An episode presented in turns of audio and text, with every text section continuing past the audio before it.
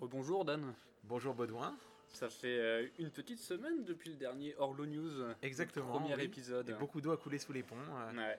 L'actualité horlogère est riche, hein, comme. euh, Pas mine de rien, oui, on a l'impression que pas grand chose sort, ou en tout cas que tout est euh, gardé pour Baselworld ou SIHH. Mais c'est faux en fait. C'est faux. Il y a des nouveautés euh, tout au long de l'année. voilà, on en a quelques-unes qui sont assez intéressantes, qui sont sorties ces dernières semaines. Tout à fait. Et- On a aujourd'hui, on va vous parler du coup de la nouveauté qui est sortie de chez Bremont I, qui sortira le 16, si je ne m'abuse, on est le 15 et oui, elle est prévue pour le 16 octobre. On va vous parler aussi de la Handmade One qui vient d'être présentée par Grubble Forcé. Oui. On va vous parler aussi euh, d'un sujet euh, qui traite de l'arrêt de la de l'arrêt de la Nautilus. La 5711, oui, tout à C'est fait. ça. qui- que j'ai vu qui, est- qui serait dans les cartons, hein, d'après les dires de Thierry Stern. On en parlera plus en détail hein, après. Et on va parler aussi du QP en céramique, la Royal Oak. C'est ça. Commençons donc avec la Bremont H4 Hercule Limited Edition. Elle a une forte inspiration des avions euh, historiques, toutes les montres sont certifiées chronomètre, en tout cas chez Bremont. Inspiré des H4 Hercule, avions des années 40, appelé le Spurs Goose ou Oa d'épinette. Son inventeur n'est pas des moindres, un certain Howard Hughes. Ce producteur, ingénieur, entrepreneur, directeur est l'un des pionniers de l'aviation américaine. Né en 1905, il a hérité en 1918 d'une entreprise de forage. Le boom pétrolier arrivant, sa société s'est rapidement hissée au sommet. Son énergie irrésistible et son ambition le poussaient à être le premier en tout, d'où ses différentes casquettes énumérées précédemment. Lors du tour- tournage du film Hells Angel en 1930, dont il est le réalisateur et le producteur, Howard s'est intéressé sérieusement à l'aviation. Il est même devenu pilote avec un certain talent, dit-on. Avant de se prénommer H4 Hercule, ce mastodonte désert s'appelait HK1, tenant son nom des initiales de Henry Kaiser, propriétaire des sociétés de construction navale qui supportaient ce projet. Mais en quittant ce dernier, notre cher Howard Hughes en prit la tête. H4 est né. H pour Howard ou Hughes. Et le 4 car il s'agissait du quatrième avion autodéveloppé par Hughes. Ses proportions sont gigantesques. 66 mètres de long, 24 mètres de hauteur. Le compartiment à charge est de 4700 mètres cubes. 750 soldats peuvent tenir dans la soute. Mais revenons à notre montre, la Bremont H4 Hercule est une sublime fusion entre la micro-ingénierie, du design et de l'histoire de l'aviation. Le tout dans un, dans un boîtier de 43 mm. Maintenant, oublions tout ça et admirons la montre. Elle a des aiguilles qui semblent être un mélange entre les aiguilles cathédrales de Longines et les aiguilles alpha d'une langue, pour le début en tout cas. Une petite seconde se voit logée à 9h pendant que l'indicateur de la date remplace le 6h. La fonction 24 heures est elle aussi présente sur une troisième aiguille, ou plus des heures et des minutes, et en plus des heures et des minutes, l'indication des 24 heures sur le cadran. On peut rester longtemps loin de cet univers qu'est l'aéronautique. En effet, en retournant la montre, on voit apparaître derrière son fond transparent une masse oscillante en forme d'hélice avec l'inscription Spurs Goose. La référence à ce monstre volant va encore plus loin. La présence de morceaux de bois incrustés dans les hélices du balancier termine de confirmer la, ré- la référence au HK Hercule. Car ce dernier avait été fait en partie en bois. D'accord. fou quand même, c'est un mastodonte comme, comme tu as pu voir. euh, la bien sûr, il est plus gros que la 330, je crois. La ça 380, La, la 380, ah oui. c'est bien plus gros et énorme et fait en partie de bois. Quand j'ai D'accord. vu ça, euh, j'en revenais pas du tout. Ouais, effectivement. Et euh, c'est vrai qu'on admire un petit peu la- l'abrement un peu de loin. Alors c'est vrai qu'elle est très typée aviation, hein, elle est quand même imposante. Hmm. 43 mm, ça reste quand même un certain diamètre. Mais dans le domaine, je pense, euh, des, euh, des montres d'aviateurs, ça reste un diamètre moyen, Hmm. en fait. Bon, on voit chez IWC, hein, les Fliegers euh, sont quand même d'un diamètre assez conséquent, hein, même si. Euh, voilà, donc euh, ce qu'on peut dire également, c'est qu'elle est animée par, euh, par un module Lajoux-Perret, un mouvement Lajoux-Perret, euh, donc, qui est certifié chronomètre. Euh, je crois bien, ils sont tous en tout cas pour la Bremont H4 Hercule, ils sont tous certifiés chronomètre. Et elle est déclinée en trois métaux, euh, donc euh, l'acier, l'or rose et le platine. Ouais. Et c'est en acier, il y a 300, 300 modèles. 300 pièces. Et 75 de chaque en métaux précieux. C'est ça. Qu'est-ce que tu en penses, toi, quand tu la regardes? Oh bah moi j'aime beaucoup hein, ce style, voilà ce style de montre un peu militaire. Hein. L'amateur de Dornblut que je suis ah bah, ne va pas ne va pas démentir. après quelques observations. bon comme comme toujours pour le prix pour 17 000 euros c'est vrai que je les mettrais pas forcément dans une Brémont. Ouais. Voilà. tu peux trouver une langue facilement une langue one une 1815 euh, c'est beaucoup plus habillé, hein, mais euh, tu peux trouver de la hauteur. Tu as déjà pour 17 000 euros, qui est le prix, euh, enfin 17 000 livres, le prix du modèle en or rose, tu peux commencer à taper dans la HH hein, et voir les montres d'indépendants. Donc, donc c'est vrai que je trouve que c'est un c'est pas donné. C'est pas donné. Bon, c'est le monde qui est sympa, hein, qui a un très beau visuel qui a l'air d'avoir un beau cadran chocolat euh, dans sa version, qui se marie bien avec l'or rose du, rose du boîtier. Euh, voilà, qui est, qui est assez sportive en, en version acier. Euh, mais en platine, en platine, bon, on est à 24 000 livres, 25 000 livres en platine. Ouais. C'est carrément trop, quoi, je trouve. Enfin, bon, c'est du platine après, tu me diras, mais, imagine ce qu'on peut avoir pour ce prix-là. on peut avoir d'autres des marques, on peut taper largement dans la HH. Ouais. HH, haute horlogerie pour. pour ceux qui ne savent pas. Pour ceux qui ne savent pas. Euh, oui, moi je la trouve. Je me suis forcé à ne pas regarder le prix pour hmm. essayer de, me concentrer un peu que sur la montre. Hmm. Euh, maintenant que tu me le dis, et si on essaie de se reconcentrer sur le design, alors il est très simple pour justement que la lecture puisse être simpliste et facilitée. Euh, ce qui j'aime j'aime bien moi les la petite seconde à 9h ça change d'habitude. Oui, oui, oui. c'est un peu atypique. Et puis je trouve que la date est assez bien intégrée aussi. Ouais. Voilà, c'est pas, c'est pas une de ces dates euh, qui sont un peu euh, mises à 4h30 et qui sont, je trouve, très mal intégrées. Euh. Et bon, la GMT, c'est le côté pratique, voilà, la montre de voyageur. voilà. Et, et, moi, je trouve qu'elle exprime bien l'univers Bremont, tu vois. Hmm. Le fait qu'il soit allé chercher ce mastodonte qu'ils aient envie un peu de, marquer, en tout cas de s'inspirer de, de, modèles euh, euh, impressionnants, symboliques. Mm. Je trouve ça, euh, dans une recherche un peu de design et de réflexion, je trouve ça très intéressant de, de moins s'inspirer de l'horlogerie, tu vois, quand tu vas créer une montre, de pas s'inspirer de ce qui a été fait, mais de s'inspirer sur un autre domaine. Alors là, ils l'ont fait avec du coup le, H4 Hercule. Mm. Et, et j'espère en tout cas que euh, que l'un des acquéreurs de cette montre-là va avoir un, le même euh, avenir, en tout cas, que ce Howard Hughes euh, qui était multicasquette. Quoi. Tu te hmm. dis, c'était quand même à une époque où le gars se retrouve, je crois, à peine à 18 ans à la tête d'une entreprise pétrolière qu'il avait hérité de son père. le boom pétrolier arrivant, il en profite énormément. Et il avait toujours cette soif un peu de d'aller toujours plus loin, d'être toujours le meilleur et tout. Et lorsqu'on qu'on fait un peu ces petites recherches sur ce personnage-là, enfin attends, il est, quand même pilote, il est quand même euh, producteur, réalisateur, chef d'entreprise, et tout ça en une personne. C'est dingue. J'ai l'impression un peu de retrouver, euh, tu sais, ce, pilote de, voiture et aussi qui était acteur euh, très connu. Sa montre, sa Rolex avait été vendue 17 millions là. Steve McQueen. Steve McQueen. Tu vois, ce genre de personnes qui sont multicasquettes et qui deviennent inspirants. Et je trouve que c'est euh, très bien pensé de la part de, chez Bremont. Tu fais allusion à Steve McQueen ou Paul, Newman, Paul Newman Un des deux. Un des deux. les deux étaient quand même inspirants. Ouais, euh, ouais. Et euh, je trouve ça pas mal lorsqu'on est designer de s'inspirer de autre chose que les montres hmm. pour le mettre dans l'horlogerie. Alors après, est-ce qu'on peut dire que si on regarde de prime abord la, la Bremont H4 Hercule, on penserait directement à ce mastodonte horloger euh, ce mastodonte euh, désert euh, Je sais pas. Je suis pas convaincu de la chose. c'est que quand tu le retournes, où vraiment tu vois les pales, les pales sur le, le, balancier. sur oui, la masse oscillante. Sur la masse oscillante. La masse oscillante. Où est-ce qu'il est? Ici. Ou là où tu te dis, ok, d'accord, c'est très axé sur l'aviation. Hmm.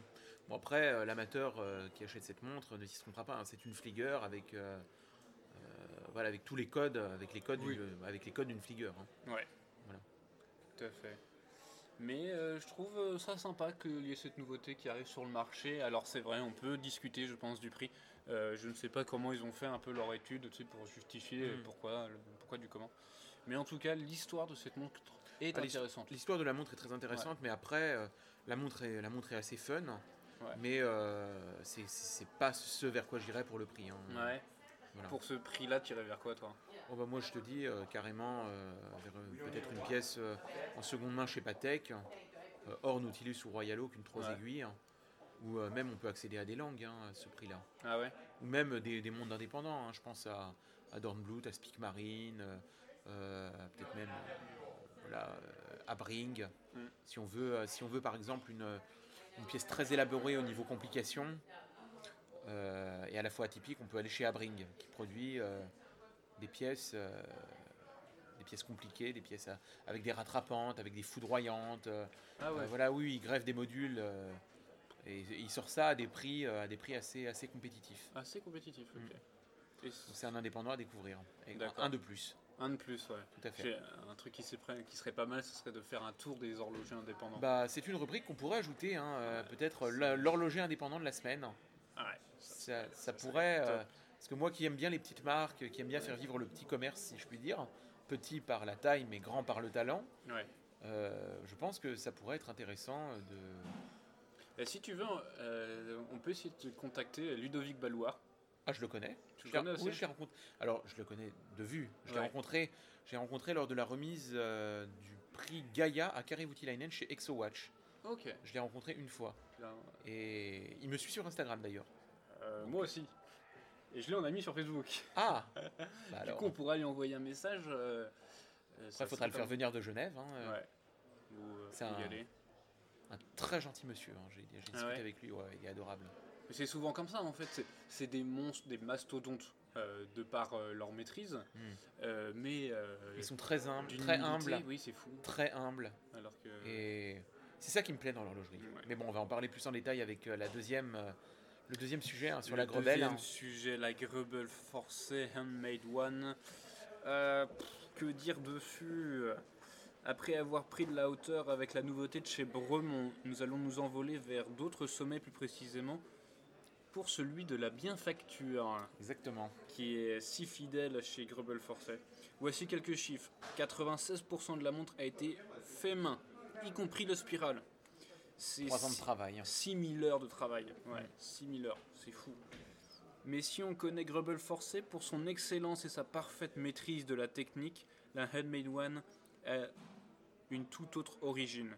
La révolution industrielle et sa production en série a fait de l'intervention de la main de l'homme dans la confection des composantes s'est vite diminuer, voire disparaître. C'est cette disparition de l'expertise du fait main qui est à l'origine de la Handmade One. Et ce projet sera poussé par cette envie de transmettre leur savoir-faire aux nouvelles générations. Étant animés par cette excellence, ils ont, vu, ils ont pour but de raviver ce fait main ancestral tout en la mariant à une bienfacture actuelle, lui permettant, qu'on en parle de la Handmade One, de rivaliser avec les équipements de production modernes. C'était pas très français, je suis désolé. Mais en tout cas, ce qu'il faut retenir, c'est que la Handmade One, elle a beau avoir été fait main, elle reste quand même compétitive par rapport aux, aux machines. Bah, je, trouve c'est- ça, euh, je trouve ça fou. Le, le micron atteint par la main intelligente de l'horloger. Vraiment, ce qu'il faut savoir, c'est que comme ils ont tout fait main, et que le micron fait partie des unités de mesure de base en horlogerie, c'est euh, t'as ta loupe et t'as ta main, et comme il parle, il parle de cette main intelligente, et moi j'ai ce ressenti où cette main intelligente, c'est vraiment à partir du moment où tu as tellement assimilé cette technique de confection, qu'en fait, tu fais presque corps avec cette technique, et tu n'as même plus besoin d'outils performants pour faire quelque chose qui au micron est parfait. Hmm. Euh, C'est fascinant. Je trouve alors- ça vraiment fascinant. Mais tout à fait. En plus, quand on la regarde, euh, euh, Elle est complètement atypique. elle est atypique, mais d'un côté, il y a quand même une sacrée patte Ah de ouais. Forcé. Ah bah on, on la reconnaît tout de suite, hein, la patte Ah bah Grebel ouais. hein, c'est... C'est une aiguille des heures, une aiguille des minutes, une petite seconde, un tourbillon, oui, pourquoi pas. Bah ça c'est la, pourquoi la pas faire signature de chez Grebel Forcé, hein, le tourbillon. euh, ils, sont, ils sont capables d'en mettre 4 dans. Ils ont fait des quadruples Ouais. tourbillons. C'est. Comme c'est 272 composants du mouvement et c'est 36 pièces constituant l'habillage. Afin de, concevoir ce projet, ils ont dû s'entourer des meilleurs, mais aussi renverser le processus ordinaire de création. De fait, c'est celui qui allait fabriquer les composants et celui qui allait les dé- décorer qui travaillaient de pair. Alors c'est simple, c'est vrai, si toi t'imagines une pièce compliquée et que c'est moi qui vais devoir la décorer, vaut mieux qu'on s'arrange pour quand même faire quelque chose bien et que ça soit pas compliqué pour tout le monde. Faut pas trop compliqué en tout cas. Euh, et on comprend pourquoi devant la complexité du projet. Et oui, effectivement, ils ont dû tout repenser pour pouvoir refaire cette, cette montre fait main. Euh, alors elle est très simple, c'est 43 mm de diamètre, 13,5 mm de hauteur. L'indication usuelle Swiss Made a été remplacée par Handmade. Et quand on voit la marque, on ne peut qu'être sûr de la qualité. Alors, pour vous la décrire, vous la verrez normalement sur différents euh, réseaux, euh, Instagram et tout. Son cadran est, au niveau du design, est coupé en deux. Il y a une partie très sobre où il y a marqué Grubble Forcé. Une, pla- une- un- une platine quoi. Ouais, une platine. Et on voit euh, apparaître dans l'autre partie qui a Au été centre. Au centre. Ouais, on Alors voit au centre en fait il y a un semi-squelettage. Ouais, Voilà, avec où on voit le tourbillon à 7 heures. ouais, Et- effectivement. Et il y a, il y a la petite seconde, donc à 4 heures, euh, après de 4h30. Mais qui est quand même très proche du centre. hein. Oui, tout à fait. Et euh, une, une autre partie, un autre pont euh, euh, apparent euh, entre, entre 2 heures et 3 heures, et 4 heures à peu près. ouais. Ouais, voilà, c'est une montre euh, qui, est, qui est atypique, hein, qui a la patte euh, vraiment Grebel Forcet. Euh, moi, je suis admiratif de cette maison. Vraiment, euh, Mais c'est- moi, ça, fait partie de mes grâles personnels, hein, Grebel. Mais tu vois, moi ce que j'ai trouvé euh, lorsque j'ai commencé à apprendre un peu plus sur Forcé, Ouais. et, et je trouve ça excellent ce qu'ils font avec la Time Hand Foundation, avec d'autres horlogers indépendants, de protéger et de promouvoir ce savoir-faire. Je trouve ça extraordinaire dans l'ère qu'on vit actuellement où c'est de l'industrialisation, c'est du laser. euh, alors c'est très bien, c'est des nouvelles techniques qui avancent avec le temps, Mm. mais euh, on en vient même à oublier du coup Je suis tout à fait d'accord. et du coup, quand tu oublies la technique, tu oublies presque les racines de l'horlogerie. Bah, tout à fait. Et quand tu vois que Rolex sort 800 000 montres par an, Ouais. c'est pas des c'est pas des c'est pas des hommes qui font ces montres. On est bien Ah, d'accord. non, non. Euh, alors que chez chez les indépendants, voilà, c'est ce qu'on disait. Tu as cette bienfacture. Mm. Tu as et tu peux même discuter de ton projet.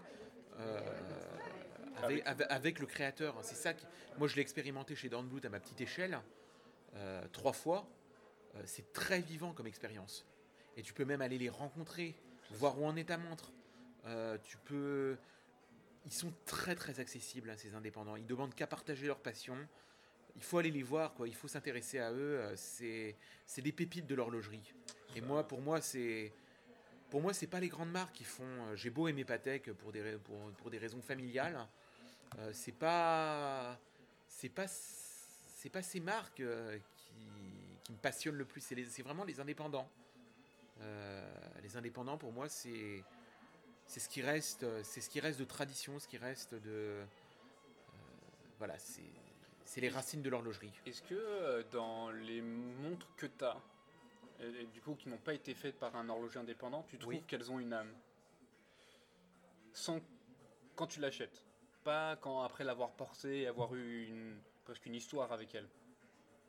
Bah personnellement, euh, je trouve. Alors comment dire? Elle m'impressionne, c'est sûr.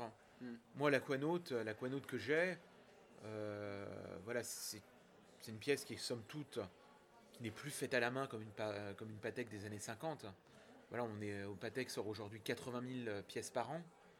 Euh, c'est beaucoup, c'est peu et beaucoup à la fois. hein. Parce que par exemple, à titre de comparaison, Lang en, fait, en sort 5000. Ouais. Euh, donc Patek est carrément beaucoup plus industriel que Langueux. Euh, une, une aquanaute, euh, il y a quasiment plus de fait main là-dedans. Ouais. voilà. Néanmoins, j'ai beaucoup d'émotions quand je la porte. Est-ce que c'est dû à la marque, au prestige de. Parce que bon, Patek, c'est c'est la marque la plus prestigieuse, hein, c'est la marque qui a le plus, qui a le plus d'aura, qui est la Rolls de l'horlogerie, si- comme on l'appelle souvent. Euh, voilà, est-ce que c'est cette aura qui me, qui, qui me fait aimer Patek, ce prestige? Mais c'est vrai qu'il il y a plus, il y a moins cette touche, euh, cette touche euh, manuelle, cette Ouais. touche artisanale qu'on ressent par exemple avec une pièce, euh, une pièce chez Langunhain ou, chez, ou dans, dans un segment de prix équivalent, euh, voilà, chez, chez- chez d'autres indépendants. Euh, il y a, par exemple, chez- sur mes Dornblut, euh, on ressent très clairement quand on regarde à la loupe, on voit quelques petites imperfections, on voit que c'est pas, c'est pas, c'est pas parfait comme une, euh, comme, euh, comme une pièce plus industrielle. Euh, et et c'est justement ça qui, la rend, qui le rend très appréciable. Il y a une âme. Ouais, On voilà. sent que. Et, et chez Grebel, c'est pareil. Il y a une âme. Il faut, il faut apprendre à, à pas, à pas rechercher forcément la précision dans tout. La, la précision et la perfection. Les imperfections. Bon, sur une. Il y a eu une polémique sur Gégère. euh, comme quoi euh, il y avait un contrôle de qualité qui n'était plus du tout à la hauteur. Et ils Ouais. avaient justifié ça euh, par euh, le fait que c'était du travail manuel. Non, je suis désolé, chez Gégère, euh, ils, ont, ils, ont, ils ont de quoi faire des pièces qui sont parfaites, qui, qui sont beaucoup plus industrielles et qui sont parfaites.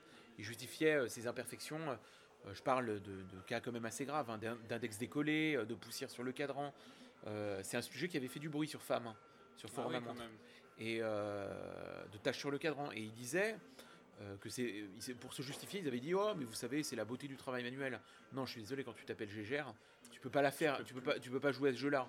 Ouais. Mais mais quand euh, quand tu t'appelles, quand tu sors quelques pièces par Par année. par année, Ouais.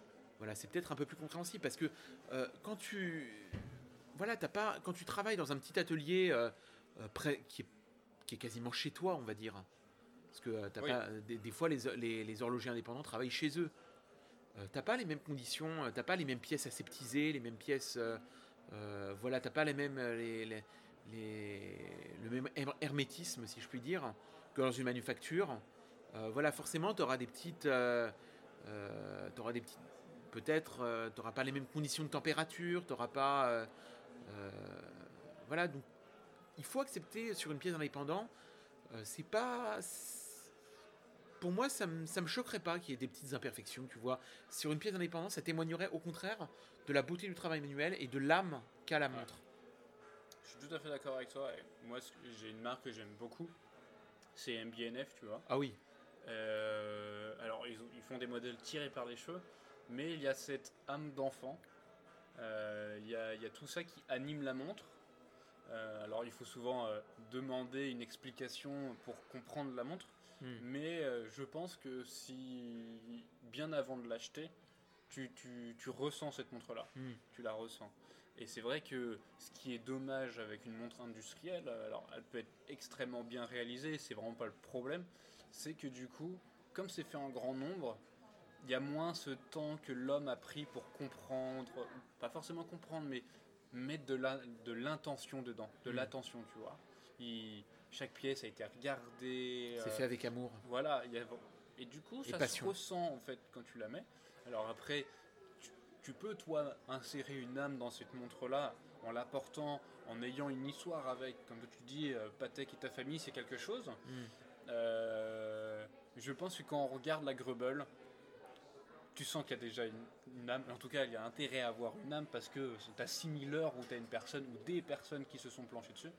Et normalement, si tout se passe bien, on pourra l'avoir en main euh, bientôt et vous la présenter. On aura même, si tout se passe bien, on croise les doigts, euh, euh, Stéphane Forcet qui, qui viendrait nous, il nous a contacté effectivement. Ouais.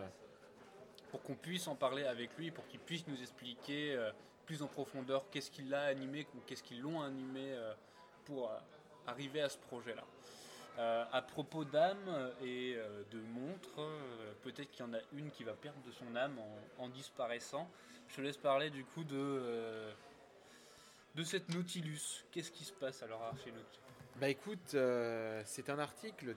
Je suis tombé sur une story sur Instagram d'un- d'un- d'un- d'une personne que je suivais qui parlait d'un article sur article, enfin qui avait fait une copie d'écran d'un article de presse, bilan de, bilan.ch, où Thierry Stern évoquait l'arrêt des Nautilus, des références Nautilus en acier.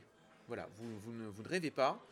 ce modèle est phare, ce modèle est culte, ce modèle est peut-être euh, la, montre la plus recherchée du moment, avec des listes d'attente euh, qui peuvent, qui avoisinent les, 9, les, 10 ans. Euh, voilà pour le modèle, pour les modèles à cadran bleu, pour les mhm. modèles à la 5711 à cadran blanc, sur laquelle je suis listé, c'est un peu moins long. je pense que dorénavant, c'est plus, c'est plus en fonction de la relation que tu as, tu as chez Patek pour c'est plus la relation que tu as chez Patek qui te permet d'obtenir plus rapidement la pièce. Mais bon, autre sujet. Euh, mais elle pourrait, elle pourrait s'arrêter en tout cas dans ses. Euh, et, il, a, il, a, il a récemment confié dans une interview au Figaro, parce qu'il y a une exposition Patek actuellement euh, à Singapour. et il a récemment confié au Figaro qu'il qu'il envisageait bel et bien, donc ça fait deux fois qu'il le dit, d'arrêter la production de la Nautilus en acier. Voilà. Donc oui, excusez-nous, nous avons eu un petit souci technique avec le micro. Euh, donc on reprend, euh, voilà, on reprend autrement. Donc on parlait de la Nautilus et effectivement, euh, j'ai retrouvé l'article. Oui, le, Figaro. Le Figaro qui dit faut-il carrément cesser de produire cette star de la maison en parlant de la Nautilus? Ce n'est pas exclu. Je ne veux pas être monoproduit, insiste Monsieur Stern. Si vous êtes dirigeant dans un groupe, c'est différent. On vous demande de faire du chiffre. Je respecte et comprends tout à fait cette stratégie. Mais chez nous, je ne veux pas que pour réaliser 3 ou 4 années fantastiques, nous détruisions la marque, mon but est que mes enfants reprennent l'entreprise. Et la force de Patek, ce sont ces 140 pièces au catalogue qui se vendent toutes. Oui. Voilà, donc propos assez énigmatiques de Thierry Stern. Euh, on ne sait pas trop ce qui se passera euh, au, prochain bal, hein, si ce sera le séisme avec euh, l'arrêt, de cette star, qui m'embête très bien, puisque moi j'ai bien envie de l'acquérir. Est-ce que tu penses qu'ils vont arrêter, enfin qu'ils vont honorer les demandes mais après ils vont plus ils vont prendre plus aucune demande? En gros, ce qu'ils pourraient faire, c'est si toi demain tu vas chez, chez Patek et tu leur demandes une Nautilus, ils disent on prend plus.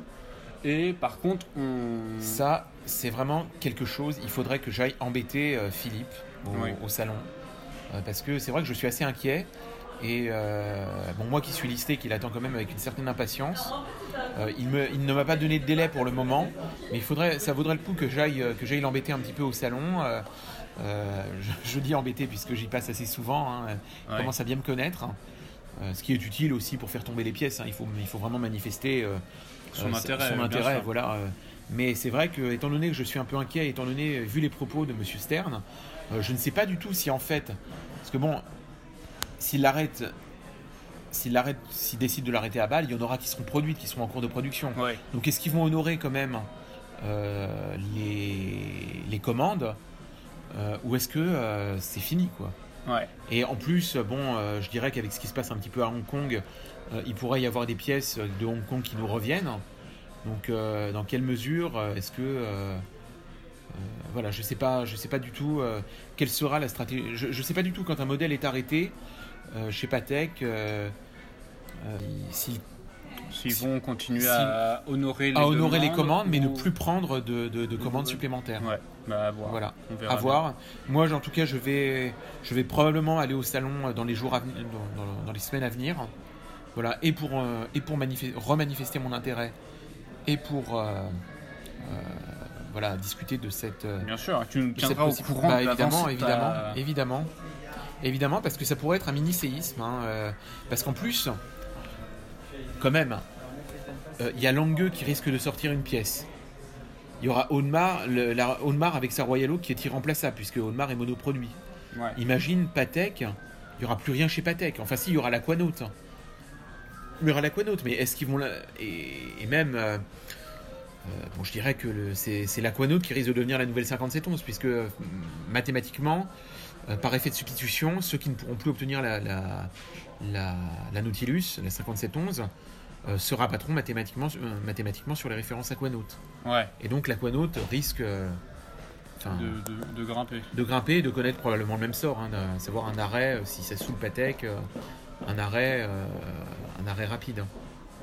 Enfin bon, c'est dommage. C'est dommage, euh, même si je comprends la, je comprends la volonté de Patek de ne pas être monoproduit, de ne pas tomber dans les travers euh, de d'Audemars avec sa Royal Oak.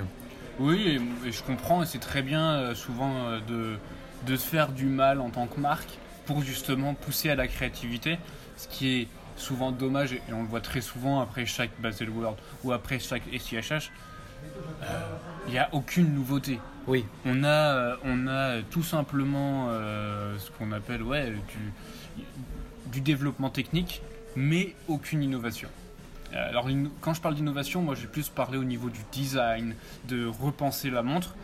Souvent ils restent sur leur base, ils ont leurs produits, ils savent ce qui marche, et du coup, eh bien, on va améliorer le spiral, on va améliorer tel pont, on va décorer d'une autre manière. Mm. Mais il n'y a pas de risque, tu vois, impressionnant où ils disent, ok, on sort Mm. un nouveau produit, on va repenser complètement, comme ils ont pu faire avec euh, bah, euh, la Nautilus ou autre chose où c'était totalement innovant, tu vois. oui. Mais là, en l'occurrence, je sais pas si elle va être remplacée, hein, parce que euh, euh, bon, il y a- euh, la nouveauté, à mon avis, sera, sera du côté de chez Lang qu'elle sortira. hein, euh. Ah, peut-être. Voilà, parce qu'elle a été. euh, moi, j'ai eu, j'ai eu des confirmations comme quoi des personnes l'avaient vue, Ah oui. oui, sur Puriste, sur Puriste Pro. J'ai partagé cet arti- ces, ces articles dans, dans- dans mes stories sur, dans mes stories récentes sur Instagram. Ouais, j'ai eu des confirmations. Il y, a- il y a des personnes qui l'ont vu, qui sont liées, à- qui sont liées à Langueux par une clause de confidentialité, mais qui, qui ont, qui ont pu la manipuler, la voir et qui ont dit que c'était une, une belle pièce hein, qui n'apportait peut-être pas grand-chose de révolutionnaire, mais euh, qui, était, qui, qui avait les codes Langueux et euh, qui était euh, voilà qui, qui pourrait plaire à une clientèle à ma- qui aime ce, style, ce type de montre sport chic sur bracelet acier. Ah, bah, c'est top. Voilà. Et à propos de bracelet acier, passons donc sur ce, ce quantième perpétuel là Alors, de, il, de Audemars en acier, en céramique. en Oui, pardon, non, non, oui. Céramique. Je crois que c'est celui-là. Oui, oui, 40e. tout à fait. Alors, Très particulier. bah, Mais dans le design, dans le design de la Royal Oak, complètement. hein. Ça, euh, on pourrait pas, on peut pas, on peut pas y manquer. Ouais. Euh, Qu'est-ce que tu as à nous dire dessus? Bah, c'est une très belle pièce. hein. La lune a l'air vraiment très très travaillée, je trouve. L'une qui Euh, se trouve à 6 heures. Ouais, à 6 heures avec le nom, euh, avec le nom de la marque. Ouais, donc la lune a l'air vraiment très travaillée. Je sais pas très bien comment ils l'ont faite, hein. Hum, mais elle me semble être du niveau au moins des anciennes phases de lune, des, des anciens QP chez Patek, ou des phases de lune en aventurine chez Parmigiani. Elle, est- elle, elle semble magnifique. Ouais. Après, le cadran est semi, est légère, est semi-squeletté, on va dire. Ouais, on peut dire ça, je pense. Voilà. Euh, donc c'est une très belle pièce, hein, euh, qui serait extra fine en plus, je crois. C'est ça? Euh, je crois bien, en tout cas, c'est. Oui, 9 mm. 9 mm, ouais, donc c'est très très fin. C'est à la fois à la fois sportif et élégant. Ouais. Et euh, c'est vrai que c'est une prouesse technique de loger euh, autant de complications euh, dans un boîtier si fin, quoi. C'est. Et tu sais si on pourrait la trouver sur Paris ou pas? Oh bah je pense que oui. hein. Après, euh, euh, il faut éventuellement demander, demander à Audemars. moi, je- malheureusement, je n'ai pas de, je n'ai pas de, je n'ai pas de contact chez Audemars. Ouais. Je- parce que moi, on va dire que c'est Audemars, c'est une marque qui m'a toujours un peu fait peur, euh, parce que j'ai, j'ai entendu beaucoup de retours SAV Ouais. euh, sur cette marque. Après, on va, on va, on objectera que euh, euh, c'est toujours ceux qui ont un problème qui crient le plus fort, et que les ceux qui n'ont aucun problème bah, se font discrets. Tout à fait. Mais, mais bon, je, je n'ai pas de contact, je ne connais pas bien la boutique Audemars. hein. Ils ont, je les ai jamais rencontrés. Je, ça m'a, toujours un petit peu intimidé d'aller chez eux. je sais Ouais. pas. Mais Bah, écoute, on pourrait euh, une prochaine fois y passer Bah oui, pourquoi pas. et documenter tout ça. Oui, tout, tout à fait. Donc, euh, donc pour parler un petit peu de cette pièce, euh, tu me disais. euh, donc elle est en 41 mm, elle fait à peu près, elle fait 9,9 mm d'épaisseur, elle est étanche à 20 mètres. Donc le bracelet est, est, en, est en céramique noire, Ouais, même très joli, un peu mat. c'est ça. Et je pense qu'ils ont conservé ce côté, euh, ce côté brillant un petit peu du bracelet de la Royal Oak. Euh, donc le boîtier, le boîtier est en céramique, le bracelet également. Euh, donc le verre, les deux verres avant et côté cadran et côté, côté mouvement sont en saphir. Voilà, donc le, méca- le, le mouvement est automatique. Euh, donc voilà, c'est vraiment une très très belle pièce. Euh, Qu'est-ce qu'on peut dire? Elle est déclinée aussi en or rose. Oui, tout à fait. Et en céramique blanche, hein, il me semble. Peu- Donc c'est une pièce, euh, c'est une pièce qui modernise, je trouve, le, le- le- le design de la Royal Oak. Ah ouais? Oui, je trouve. Puis bon, moi j'ai déjà dit que j'étais pas fan du full black, mais sur cette pièce, je trouve que ça passe étonnamment bien. Bah, qui est bien, c'est que, en tout cas en photo, on l'a pas encore dans la, en main, Ouais. mais euh, c'est vrai qu'il est euh, impressionnant. Hum, Après, j'aurais peut-être des réserves 41 mm. c'est le diamètre euh, de la 15400 hein, quand même. Ah ouais Donc euh, bon, la 15400 est autrement plus massive, mais c'est quand même grand. Moi, s'ils avaient pu conserver les boîtiers, les, les dimensions de la 15202 par exemple, ça aurait été parfait. 39 mm pour ce type de pièce, je trouve que c'est vraiment parfait. C'est pour ça que, à mon avis, euh, la, 15 la cote de la 15300 n'a pas fini de monter. C'est que Tu vois, moi, si je pense qu'ils avaient mis en 39 mm, Ouais. ils auraient pas fait un semi-squeletté. ouais, Ils auraient tout couvert parce que 39 mm, ça reste petit quand même pour un quantième perpétuel. T'as Ouais. beaucoup d'informations à lire. Alors du coup, euh, ça peut peut-être s'expliquer. Partir sur un 41 mm et du coup pouvoir laisser entreapercevoir un mouvement. Parce qu'on voit euh, voir les informations, quand tu le regardes de loin, tu vois rien. Enfin, tu Mm. peux voir éventuellement les deux aiguilles, oui, euh, heure et minute, éventuellement les, les secondes, quoique de par sa couleur, elle peut se confondre un petit peu avec le mouvement. Mais euh, moi, si j'étais passé sur un 39 mm, j'aurais enlevé ce semi-squeletté, j'aurais mis une, une jolie patine bien blanche avec euh, une certaine euh, typo pour les, euh, pour les différentes indications. Hmm. Mais c'est vrai, euh, 41 mm, ça reste massif, ça reste grand. Comme on a vu, la Grubel forcée, 43 mm.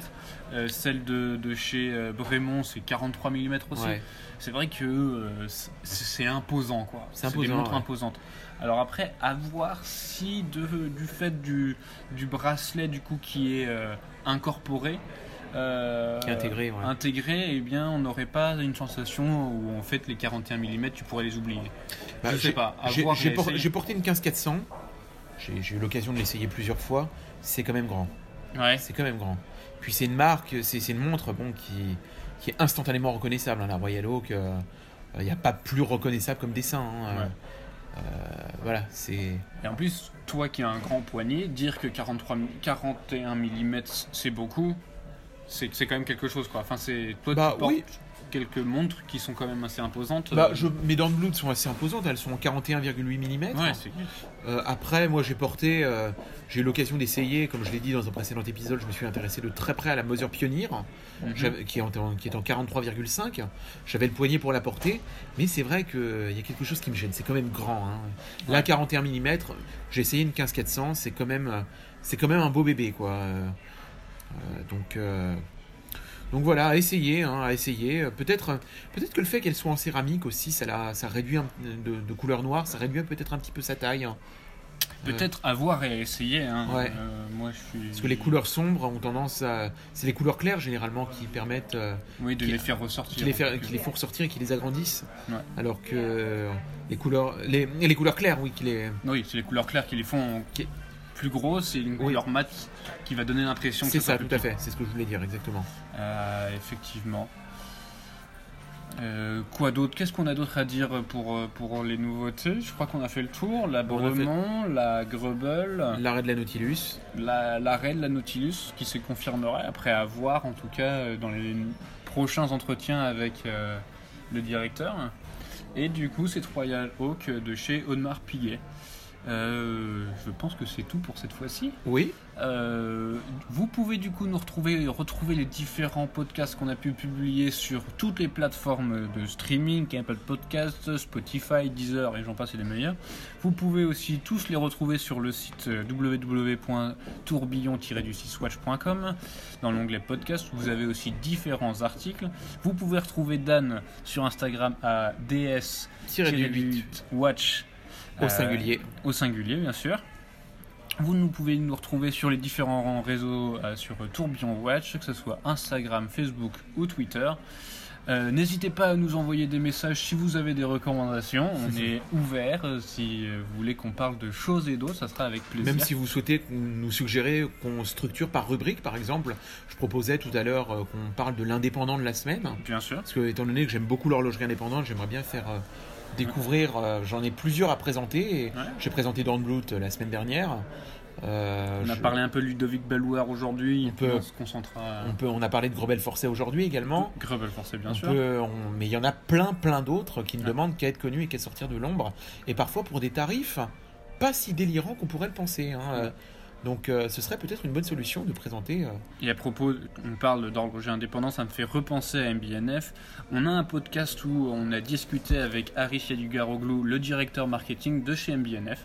Vous pourrez euh, du coup l'écouter, il est disponible et en connaître un peu plus sur cette marque. voilà. On vous dit à très bientôt pour un prochain podcast et on vous souhaite une excellente semaine. Au revoir. À très bientôt.